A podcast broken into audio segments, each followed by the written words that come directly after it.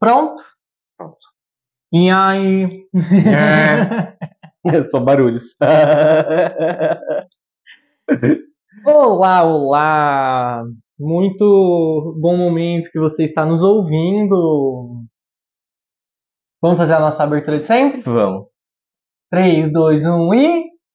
Oi, eu sou o Dato. Eu sou o Lucas. E esse é o Fatos e Babados.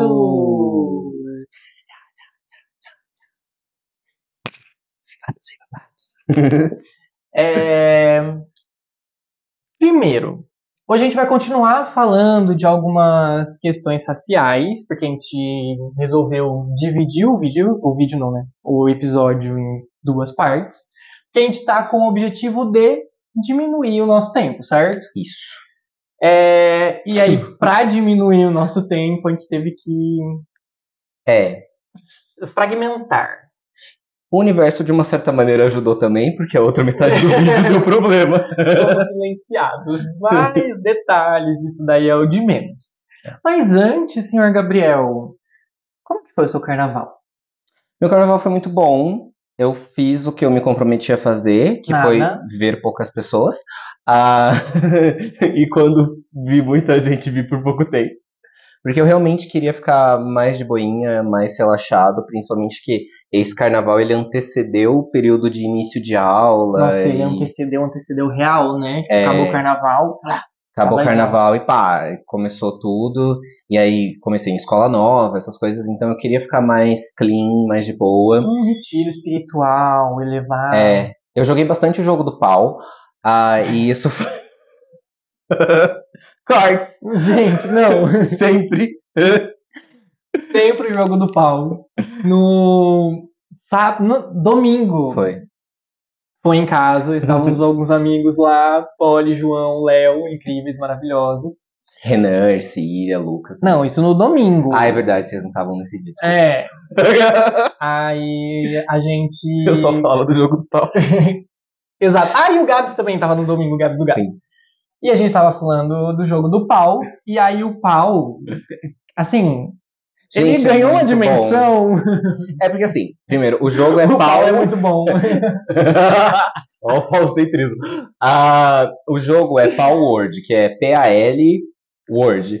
Ah, e aí, o que acontece? Em português, isso entra num outro lugar. Então, assim, e é tipo assim. Você precisa acariciar o seu pau. Ele está com saudade. é de uma profundidade. É um jogo que faz refletir. Ah, e- Ele então, eleva, né, espiritualmente. Eleva. é uma pegada meio Pokémon, mas aí ao mesmo tempo você tá armado, você luta e tal, mundo aberto, etc. Enfim, fazia tempo que um jogo não me prendia e o jogo do pau, ele me prendeu nesse carnaval. Que interessante, né? O jogo do pau tá te prendendo. Eu tenho paus muito poderosos. Ah, espera. Ah, tá certo. Tá. Só verificando. É, A gente deveria certo. ter feito isso antes? Sim. É, A gente gosta de aventura. enfim. Mas então foi foi bom nesse sentido. Eu não tenho o costume de acompanhar desfile de escola de samba etc. Não é muito meu- minha cultura. Também não. Mas, mas aí, obviamente, a gente vai comentar de algumas coisas que aconteceram nesse carnaval. E, mas eu tenho mais essa pegada de ficar mais relaxando. Eu pego geralmente carnaval pra relaxar. Ano passado eu fui mais festeiro, mas esse ano fui mais, mais boa. festeiro, ele saiu um dia. Ai, nossa, fui tão mais festeiro ano passado, foi uma balada acabou, já era. Foi uma balada, fiquei de sunguinha foi isso. é, ano passado eu tava de Poseidon. É, gatas. Pois é. Ah, eu em todo E o carnaval. O meu carnaval foi super tranquilo. Dos últimos carnavais, eu acho que esse foi o mais de boa. Que eu não fiz nada, que nem no ano passado, os quatro dias de carnaval foram tranquilos, eu fui só na festa que eu encontrei o Gabriel. Mas eu fui pra um pré-carnaval na semana anterior em São Paulo, e aí Lezeríssimo. Aí, né, a gente viveu. E mas esse ano não fui pra pré, acho que não vou pra pós nenhum. Acho não, né? Certeza Nossa, é que eu não verdade. vou pra pós carnaval. Nossa, existe pós-carnaval. Existe, e aí vai ter o bloco do Baiana System lá no, Ibirapuera. Ah, eu fiquei sabendo hoje que vai ter do Pedro Sampaio, né?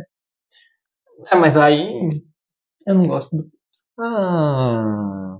Assim, Não querem Eu visibilizar. sofrendo. Ah. Sem invisibilizar o bissexual, mas não gosto muito dele. Ah. Eu acho que pra, mim as músicas dele são todas iguais. Dro. Sampaio. é a única coisa que eu conheço dele.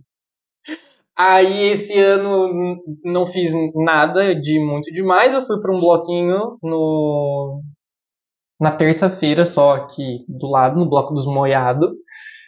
É, mas super tranquilo, muito evangê, bebi um dia só. Depois de bebi um dia só.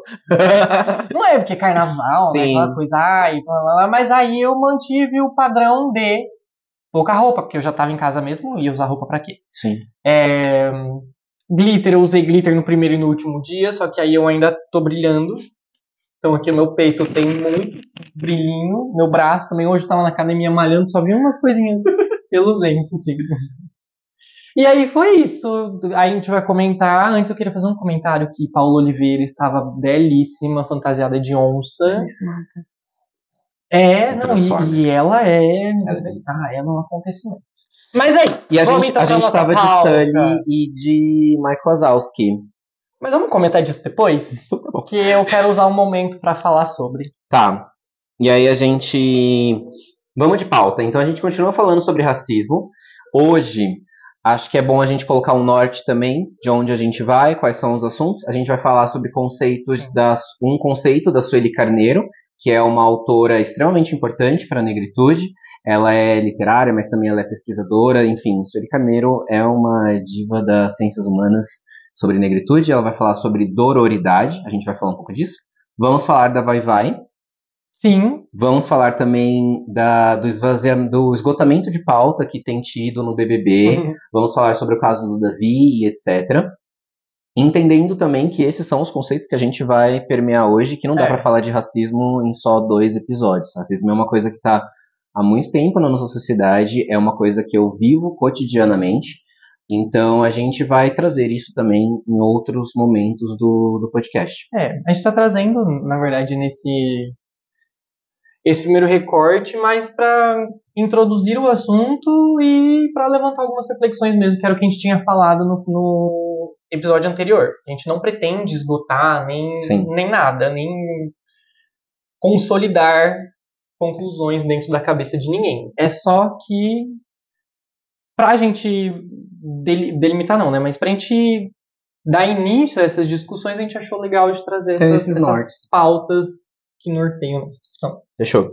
Eu queria começar então com Dororidade, da Sueli Carneiro.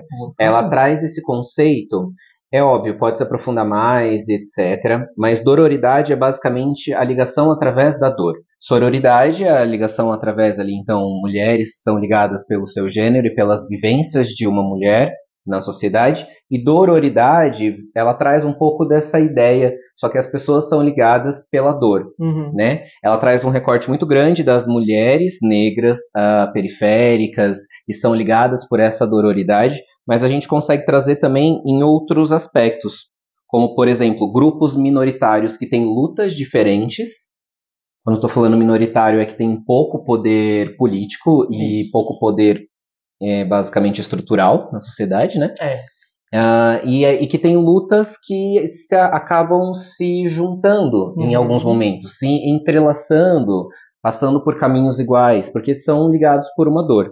Então isso faz, por exemplo, o Lu, que é uma pessoa bissexual, branca, entender ou buscar, eu acho que essa é a real, né? Buscar entender e ouvir pessoas negras sobre uma outra dor que também é estrutural, que é o Sim. racismo. Porque a gente, a gente, não que a gente ocupe exatamente o mesmo lugar, porque né, a gente tem vários recortes, mas a gente já está num, num lugar um pouco abaixo dessa estrutura de poder e a gente também acaba experimentando algum sentimento, De algumas, opressão. é, algum, vivendo várias coisas de opressão. Então faz com que a gente tenha mais facilidade de enxergar É. e de conectar essas, essas coisas. E eu Essas acho que né? isso é um gancho legal pra gente já falar do caso da Vai Vai. Sim, Porque a Vai Vai foi desfilar com um enredo homenageando o hip hop. E aí ela não, eu li poucas coisas a respeito, eu vi comentários bastante interessantes a respeito da, da construção, de, da preocupação que a escola teve para tratar esse tema. Então, é, foi alguma coisa que eles fizeram muito bem pensado e muito pesquisado, né? Muito pesquisado e com muita vontade. Então, eles queriam contar essa história. E aí, no enredo deles, eles trouxeram a, a ala que eles retratavam os policiais, que era o nome é Sobrevivendo, Sobrevivendo no Inferno, Isso. o nome da ala. E lá eles traziam umas os policiais representados de uma forma demoníaca. Que é um recorte da obra do, do Racionais, assim, né? Isso, da trajetória é. dos Racionais e tal. E aí a gente pode fazer essa, essa comparação. E isso gerou uma onda de revolta. É, teve pressão do já está tendo pressão do Tarcísio para é, tirar a verba pública da, da, da escola e só que é uma discussão bastante injusta, digamos assim, porque que nem eu e o Gá a gente estava conversando antes de, de, vir, de falar aqui. É, Trata-se de uma representação artística. Então, a, a escola ela estava criando a sua narrativa a partir de um ponto de vista. E qual que é esse ponto de vista? É, a, a, as escolas de samba elas têm um nascimento ali dentro da comunidade, de lugares periféricos. Comunidade negra, periférica, que historicamente sempre foi colocado à margem. Isso. E aí também tem o carnaval, que o carnaval ele é uma grande celebração popular e ele ganha bastante espaço nas ruas por conta das camadas marginalizadas. Então, a, a, as populações que tiveram, foram colocadas à margem, elas têm um papel muito importante em fazer o carnaval ser a festividade que é hoje. É, então, tem essa construção, e além dessa, dessa construção da escola de samba, tem que eles estavam falando sobre o hip hop que também é uma outra cultura periférica, periférica marginalizada, marginalizada e, negra. e negra. Sim. Exatamente. Então, para eles construírem a, a narrativa deles, faz muito sentido eles colocarem a perspectiva a... dessa população. É. E aí, infelizmente, a instituição de segurança pública ela faz com que não, não passe nenhum tipo de segurança e seja até um, um pouco mais ameaçador para as pessoas negras. É, eu acho que é, é, muito interessante. Eu, eu sou nascido e criado em Guarulhos e eu vivi, acho que eu já falei isso algumas vezes no podcast, me perdoem se eu for repetitivo, mas não eu na, nasci e cresci entre duas comunidades. Comunidade dos Cinco, lá no bairro do Cocaia, e a comunidade do Arroz Doce. A minha escola, basicamente, ela ficava ali no meio. Eu não morava nas comunidades, eu era um menino que morava no bairro, mas ah, muitos amigos meus moravam ali. E naquele lugar, a polícia não era a heroína. Você recorrer à polícia não era o acalento, não é um acolhimento. Uhum. Não é o tipo, nossa, alguma coisa aconteceu, vou chamar a polícia. Não, eu fui educado, isso que eu era um menino do bairro, mas eu fui educado desde muito jovem da minha mãe, falando: olha, quando o policial chegar em você, fala assim, assim, assado, trata ele de certa maneira, não levanta a voz, Gabriel, mostra o RG. Eu tinha seis anos. E eu fui educado como me portar perante a polícia. Uhum. Mas... Porque existe o perfil do suspeito. O perfil, e aí de novo, gente, não estamos falando da polícia indivíduo. Existe um grande problema. Vou puxar para a parte da educação, não vou falar dessa vez de Paulo Freire, mas eu vou puxar para a área da educação, que existe um grande problema de interpretação aí, que é você personificar uma coisa que é institucional. Sim. Isso a gente, a gente fez o favor também de deixar bem claro no episódio anterior, é que tudo que a gente está falando, a gente não está falando de indivíduo, a gente está falando de instituição e estrutura de poder. Exato. Então, Porque é a mesma coisa que a gente. Desculpa te cortar, mas é a mesma coisa que a gente falar que a educação no Brasil é precária. A educação Sim. no Brasil ela é precária, ela é ruim, a educação pública. Eu não estou falando que eu, eu não posso pegar para mim que eu, enquanto professor, sou precário e sou ruim. É. Eu dou o meu melhor ali, eu tento fazer da melhor maneira, mas a instituição ela é precarizada. Ela é ruim. Então é essa crítica que a gente está fazendo e a gente tem que então, a gente tem que entender que a instituição polícia, ela não é acolhimento. É. E, gente, historicamente ela não foi criada para ser acolhimento desses movimentos negro e periférico. E a gente só tem fatos que comprovam isso, fatos ah, a gente não precisa nem falar dos fatos que. Porque eu acho muito engraçado também as ondas de, de revolta e protesto que acabam sendo gerados e tem circulação na mídia, como o do George Floyd, essas uhum. coisas todas. E tem cri alguns crimes que são muito mais próximos da gente e acabam passando. Mas é, isso é um. A gente, é, eu acho que a gente um pode trabalhar isso quando a gente trabalhar sobre essa cultura hegemônica dos Estados Unidos, é. etc. Porque, por exemplo, a gente não teve essa comoção toda para Marielle Franco. Não. Que recentemente tem sido descoberto várias questões de envolvimento direto de Bolsonaros. Ah, e, Uau!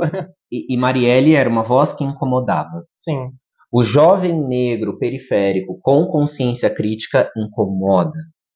Incomoda porque ele entende essas Sim. facetas, porque ele quer romper esse ciclo de violência. Acho que a gente pode remontar às quedas dos cortiços, lá no início do século XX final do 19, início do 20. Uhum. A gente tem a polícia derrubando casas dessas uhum. pessoas.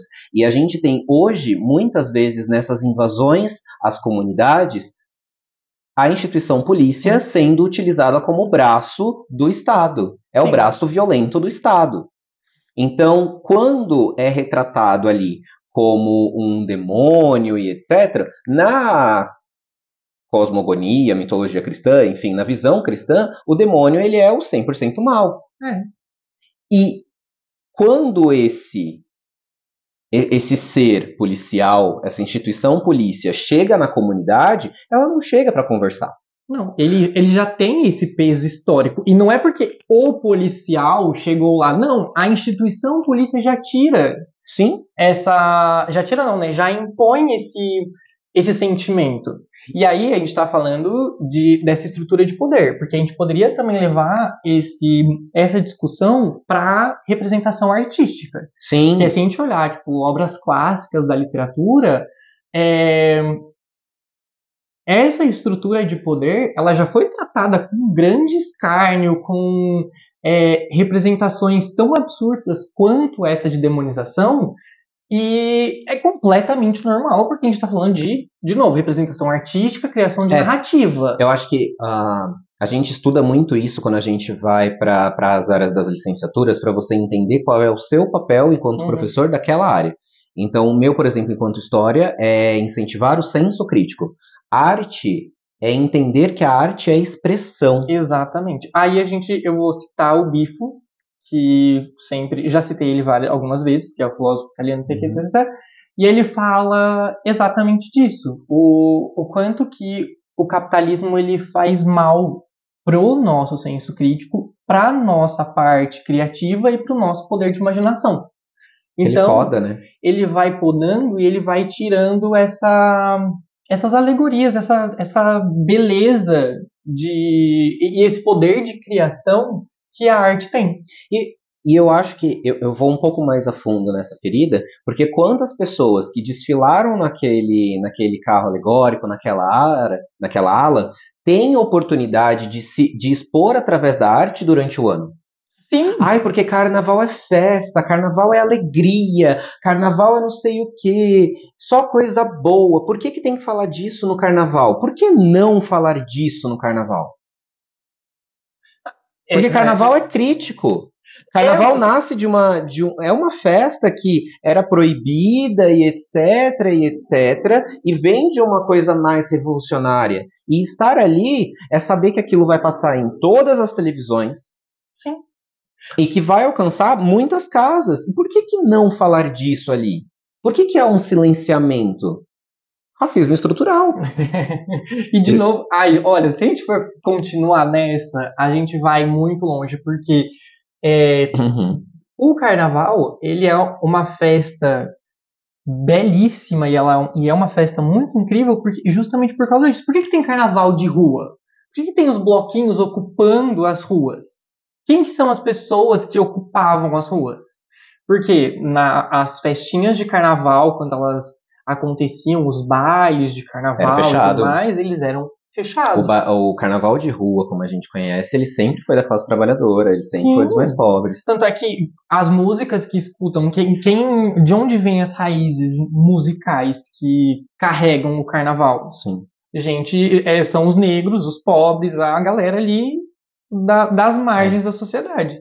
Eu acho que censurar a arte é, é você censurar a própria população, uhum. mais uma vez né? Então, falar que e, e, me irrita um pouco instituições que são sacra, quase que sacrossantas na nossa sociedade. Não Sim. se pode falar da instituição polícia, não se pode falar da instituição religião, não determinadas religiões, né? Religião é, cristã é. não se pode falar. Ah, então essas coisas, tudo que não se pode, e aí o historiadorzinho dentro de mim coça, não se pode, por quê? Por quê? Por que, que não se pode ter o diálogo? Sendo que é através do diálogo que a gente pode obter mudanças. É. Por que, que não ver aquela visão e falar assim, opa, realmente há dentro da instituição polícia um excesso de violência. A gente tem falado da desmilitarização da polícia há anos. A gente vem falando de técnicas não violentas há anos. A gente está falando que policiais se eu não me engano, é em São Paulo, se eu tiver errado, me desculpem a localização, mas policiais que começaram a utilizar aquelas câmeras Sim, no uniforme, as câmeras estão gravando os atos. As câmeras estão gravando os atos de extrema violência. E eu não estou tem... falando do policial que vai se defender. Não, não é, não é, de novo, não é o indivíduo. Não é. Mas é o treinamento que ele recebe de quem é o suspeito, quem que eu chego metendo o cacetete na cara e quem que eu chego conversando. Isso é institucionalizado, e isso é ensinado. Como que são os, os abusos de poder, como eles sempre se repetem na mesma população. Então, quem são as pessoas que são mais paradas em, sei lá, em... Em festas, em, em fe... supermercado, o segurança Exatamente. do supermercado. É, as, as crianças que são mais assassinadas por brutalidade de, de polícia. Sim. É, sempre tem uma corzinha específica na pele. E é, é, é, absurdo. E é negro. E aí, só queria fazer esse recorte. Quando a gente fala negro, a gente está englobando pretos e pardos. Negros de pele retinta e negros de pele clara, Isso. tá?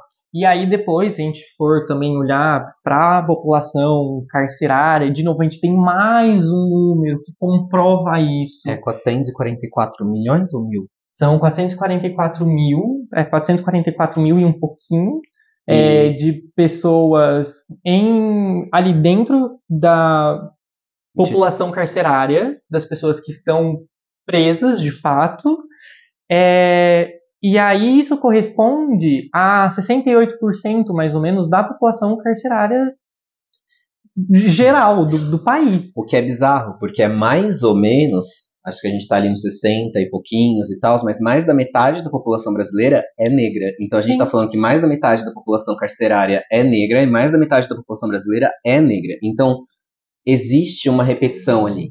Por quê? Como que você quebra o ciclo de violência? Com vivências, uhum. com exemplos, com representatividade. Aquele menino só vai querer ser médico quando ele se olhar nos médicos e ter um parecido com ele. E, e ter um referencial. É. E aí a gente pode começar a falar da importância das políticas afirmativas, dos incentivos é, financeiros, mas que eles não param só aí. É, ter os incentivos de representatividade, de realmente ocupar espaços, deixarem as pessoas falarem, serem ouvidas é, e quebrar de fato esses, esses ciclos. E a gente, eu acho que tem uma, um ascendente desse movimento, uma ascendente desse movimento que é incrivelmente foda para ocupar esses lugares, que é a Erika Hilton. Sim. Ela é uma política de uma importância tremenda, porque Sim. ela faz uma política, eu acho, eu a vejo como uma política extremamente sub- subversiva, porque ela faz uma política Subversiva e didática. Ela ensina política é, para essa classe trabalhadora, periférica, mas é- marginalizada. eu acho que é por isso que ela Hum. tem essa capacidade didática de, de popularizar a política, porque ela faz de um jeito não óbvio. Ela traz a política, ela é, ela é uma política muito foda, extremamente presente, pautas importantes, projetos e tudo mais. E ela tá lá no meio do povão discutindo, então E eu acho que a Érica ela traz um recorte muito interessante para a gente entender o poder legislativo. morar na natureza é assim, É. gente. Triste. Às vezes é bom, esse barulhinho de noite é um pouco assustador. Ah, É. Ah, ela traz essa visão para legislação, para o legislativo, Uhum. né? Ela está ali ah, no legislativo e ela sempre fala isso. A gente tem que pensar a eleição além do executivo. Sim. Muitos anos a gente só pensou no executivo. E a gente tem que começar a pensar em quem faz as leis, quem dita as leis. E quem ainda faz isso no Brasil são homens, em sua maioria, mais velhos, brancos e ricos. Sim. E, obviamente, que eles vão pensar nas pautas deles. Então, isso é muito interessante da gente começar a entender que precisa mudar ali. A gente tem que estar em estar em todos Em os todos lugares. lugares. Porque só assim a gente vai conseguir, de alguma maneira, fazer uma reestruturação desse, desse sistema. Que é absurdo e funciona sempre da mesma maneira. Sim. E eu queria estar puxando o gancho pro esvaziamento de pauta. O que isso acarreta? Se a gente precisa estar em todos os lugares. Nossa, mas rapidão, eu não, não queria cortar agora, mas a gente tá bom de gancho hoje, né? tá, né? Tomara que esteja gravando tudo. Ah... Vai tá, vai tá. Então, esse. Então eu quero puxar. Se a gente precisa estar em todos os lugares. Se eu vejo uma Erika Hilton que nitidamente se debruça em cima dos temas que ela traz, que procura entender, que procura trazer, que entende que isso não é da noite para o dia que se aprende. Sim. Aí a gente olha num outro lugar, Vanessa Camargo, no BBB, falando absolutamente fora de contexto, do nada, a frase do não basta você não ser racista, você tem que ser antirracista. Isso é jargão. Isso é frase de efeito. Sim. E você pega justamente Vanessa Camargo, que no BBB tem se mostrado com várias atitudes racistas. Olhando para o Davi, não estou ah, endeusando o Davi, não é nesse sentido, mas que a gente já viu todo esse processo. Já vimos essa narrativa. A gente já conhece essa, Entende? esse modo que E aí opera. começa a usar essas frases de efeito, educação antirracista, isso antirracista. Está mesmo? Você entende mesmo o que quer ser isso? Porque você esvazia uma pauta. Você buscou para ler ou você só está repetindo uma coisa que você ouviu em um vídeo de 3 segundos? É isso. Aí a gente consegue voltar de novo para os nossos primeiros episódios que falavam de esvaziamento de pauta, da velocidade da, das, das informações e tudo mais. Então, é, a gente está falando de novo de um processo de manutenção de estrutura de poder. Sim. Porque esse esvaziamento de pauta, ele também é extremamente relevante para que não tenham grandes avanços. As pessoas pareçam engajadas, elas pareçam preocupadas, porque isso é válido. É, eu tenho que me mostrar anti, antirracista, é, antifascista, tudo, só que é um discurso que fica ali muito na superficialidade É e é uma, porque- uma, uma trendzinha de internet. É quase porque esteticamente não é bom ser racista. Sim. E é igual que a gente conversava um pouco antes também, a questão do desconstruído foi uns anos atrás. É. Então o artista, ele tinha que ser desconstruído. Não, é desconstruído. E esvaziou-se essa questão. Uhum. Ao nível de que a própria comunidade que falou de desconstrução, a gente não suporta mais usar esse termo. Entende? Então a gente tem que tomar muito cuidado. Porque ela tem uma fala que é essa, e as atitudes dela demonstram outras coisas. E eu não tô falando só dela, tô falando dos outros também que acabam comprando a pauta, que não vêm esses recortes, Sim. etc.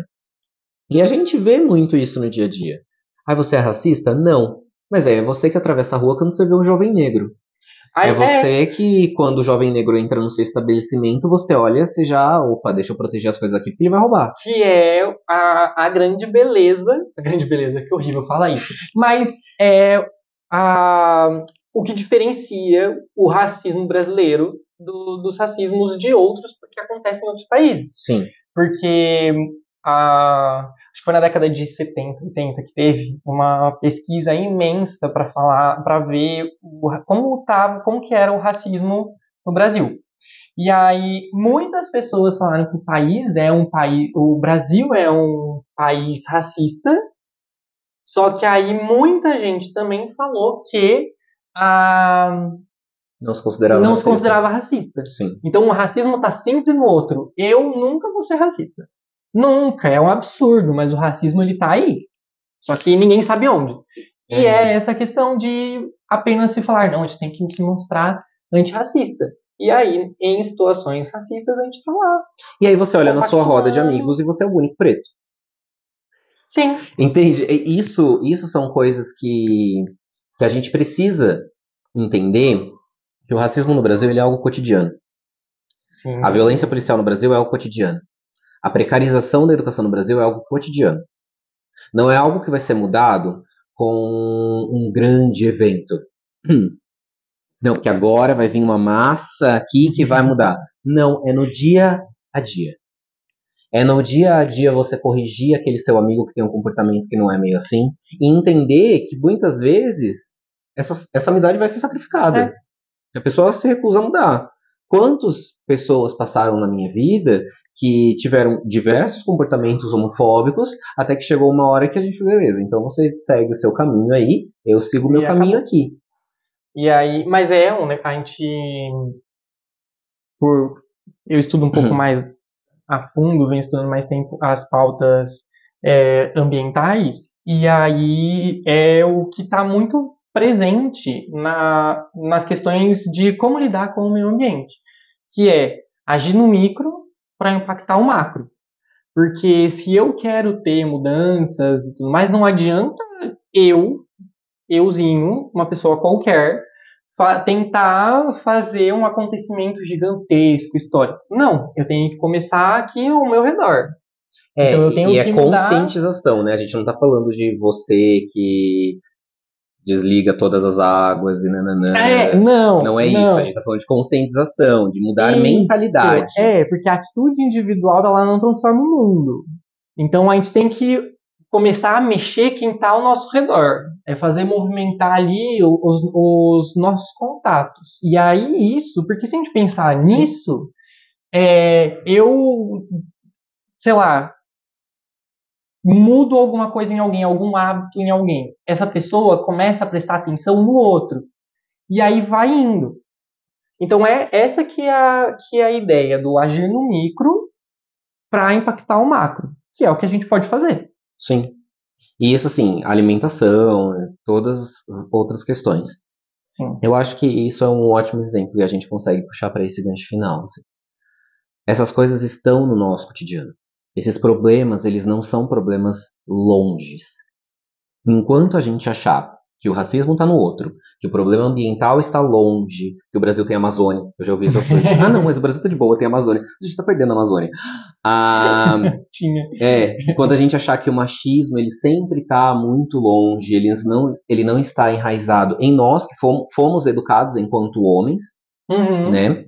Por mais que você tenha a questão da não binaridade, mas assim, Não, mas a gente, Ah. a, a gente tá sempre por nascer num corpo masculino, num corpo de, menino masculino. de só vestir azul, é, a, a, gente, é já- levado. É, né? e Sim. aí, vira e mexe, eu me pego no cotidiano tendo é, algumas atitudes machistas, porque é reflexo. E... a gente o quê? Repreende. É o senso crítico. É, É. você, o senso crítico ele começa de dentro para fora. Essa é a ideia, é olhar em mim. Poxa, por que, que eu tenho esse tipo de pensamento? Por que, que o meu ciclo de amigos são sempre os mesmos Uhum. amigos? E ter contato com pessoas diversas. Entende? Eu acho que no seu ciclo, no nosso ciclo enquanto pessoas, quantas pessoas trans, quantas pessoas negras, quantas pessoas de classes sociais diversas, quantos ambientes de diálogo a gente está tendo? O quê? O que foi? Acho que eu não sei quantas pessoas trans. Eu juro que eu ouvi quantas pessoas transam. gente, calma. Também, também. Não é agora. Também, gente. Isso daí fica pro Apoia-se que a gente vai falar as conversas mais 18. Tá interessado em ouvir as nossas conversas mais 18? Só no Apoia-se futuramente. É, estamos com planos. Então, se vocês querem, meus amigos, peçam. Tá? Se vocês querem, peçam. Não, é que a gente, a gente faz sob demanda, entendeu? Que é delivery. Vamos pra gostos e desgostos? Vamos, por favor. Bora. Ah, quer começar? Quer que eu comece? O meu gosto não vai surpreender ninguém, tá? Acho que tem, temos muitos adeptos a esse gosto essa semana, que é a Beyoncé vivendo seu momento de peão. Sertanejo. eu sempre fui sertanejo, gente. Sempre. É uma Sempre. cultura. Desde que a Beyoncé lançou, eu tô tipo assim, gente, adoro. Não, Preciso- exato. Eu, já, eu voltei até a usar couro. Eu gosto muito. Isso ainda tá meio que no ar, ela não se pronunciou diretamente sobre isso, pelo menos até onde eu vi, mas existe uma trend que tem se colocado que ela está lançando gêneros que originalmente são negros, Pra ter uma É. recuperação desses gêneros. Eu amei isso, minha amiga Ana Paula me falou isso, depois eu fui dar uma olhada no Twitter, assim, tipo, gente, Sim, isso fonte é. Twitter. É, Mas, eu mas é a achei- melhor fonte de cultura pop do mundo, que tem essa, que, vai, e que foi o primeiro às vezes eu o house, aí agora vai ser o country. É, que, E então, aí tem um negócio que possivelmente o próximo seja rock. Sim, já É. os cantando rock? Ai, que Queen. delícia. Queen. Ah, Mas então é Perfeito. isso, o ato 2 vindo Beyoncé uma era Joanne, uma né? coisa meio Vamos assim. enal- enaltecer Gaga também. né? Bom, E o seu gosto? O meu gosto é uma série da Netflix que se chama Glamorous, que é uma coisa meio Diabo Veste Prata. Dia- Diabo. Veste Prada, isso. Ele veste prata também, ele veste ouro, ele é. Veste o que ele quiser. Ele tá no inferno, ele tem muitos minérios. Ah, ele, veste, ele veste uma farda policial. Ai, gente. Ah, bom, o Diabo Veste Prada é essa inspiração, e aí a gente tem, mas a gente tem uma presença de personagens negros em alguns pontos muito interessantes. A gente tem uma POC latina ali, então ela tá com o salto dela, com o delineado, ela não tem nenhum problema com isso, aí ela arranja lá um boy maromba, o boy quer que ela mude, não sei o que lá. Então tem várias questões ali da comunidade gay, mas também tem umas questões da comunidade lésbica que aparecem nesse processo, sobre feminilidade. Amo. é, Glamorous é muito legal e fala sobre moda e sobre esse universo que eu gosto bastante. Esse foi o meu gosto. É uma série muito gostosinha, maratonei. E é isso. E desgosto?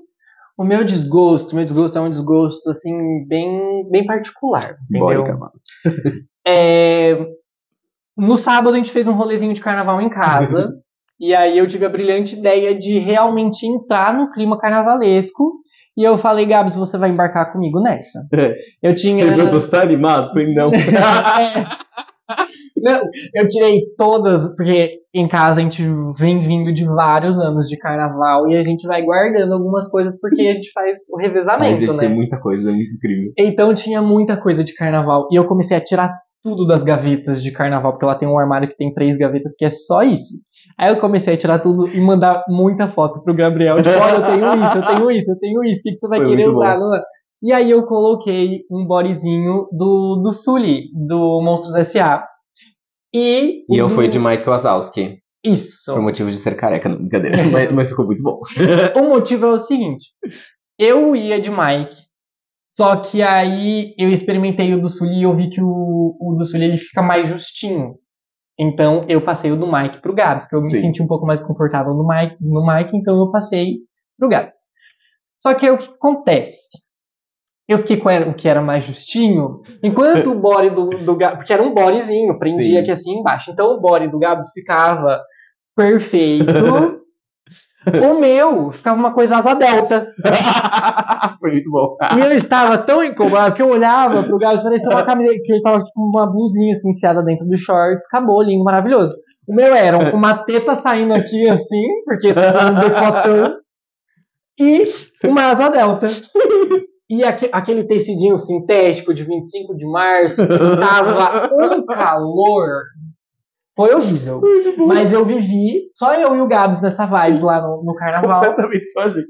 Eu coberto de glitter, eu tenho glitter até hoje. Não, o melhor pra mim foi assim, que eu peguei a carona do, do nosso amigo Gresp pra, pra ir. E aí eu falei, Gresp, o Lucas tá de body e o Gresp é hétero. E ele assim, que? Que que é isso? Ele tá com uma regata estranha. aí eu falei, ah, é um body. Ah, bom, foi muito Gente, bom. momentos. O meu desgosto é todo e qualquer furo na minha orelha. Gente, eu prefiro fazer. Eu tenho cinco tatuagens. Eu prefiro fazer mais 10 mil tatuagens do que qualquer furo na minha orelha, porque essa porra inflama. Aí você não pode dormir em cima. Aí você não pode fazer não sei o que lá. Sabe? Você não pode pegar uma remela, tacar na orelha. Você não pode fazer nada. Não, óbvio, mas assim, que inferno. Aí vai lá, você só pode. O que, que eu achei? Quando eu furei, eu achei que depois de um mês eu ia estar colocando um brinco de pena. Eu ia estar com uma coisa mais closeira. Aí eu descobri que eu só posso usar o de titânio. Aí o de titânio começou a dar problema. Aí a menina falou, ai, talvez seja um de ouro. Eu falei, não tem brinco de pena de ouro. Eu vou tirar, vou fechar essa porra. E vou voltar a usar de Eu não vou, vou ter que usar só ouro. Como que eu vou colocar Nossa. um- uma dá. pena aqui? Nossa, eu sou classe trabalhadora, ouve meu podcast. Quero pegar uma pena do chão e não, ele acabou. É isso que eu Ai, quero. ia ser um ícone. Eu Ah, acho tudo. Não, e assim, a do. Não no chão, a tipo, do, do Gresp não inflamou. A do Gá, que é o meu namorado, não inflamou. Só a minha que é toda cagada. Aí essa inflamou, tive que fechar, furei a outra, enfim. Chega de brincos para mim. Racismo. Tá aí. Mais uma vítima do racismo. Bom, pessoal, não se esqueçam de seguir a gente nas nossas Sim. redes sociais. A nossa rede social oficial é arroba fatos e pon- é, não, arroba fatos, Fatos, ponto, ponto. e babados, tá? Ficamos muito felizes que deu. A gente tá quase batendo 100 seguidores. Isso é bem legal. Da Sim, última vez que eu olhei, a gente tava com 91. Né? A nossa trend deu muito certo. Eu não, não olho números. Eu sou de humanas. E- Brincadeira. As nossas redes sociais individuais também. Eu sou arroba Gabidato. Eu, Lucas Bejunho. E aí sigam lá, comentem, compartilhem, curtam, dê as cinco estrelas no, no Spotify. E é isso. Até semana que vem, terça-feira, a gente volta. Na semana passada não tivemos episódio porque Carnaval. estávamos vivendo o carnaval. Aí. Mas aí agora começou o ano, programação normal. Certo? Beijos. Besitos. Kisses.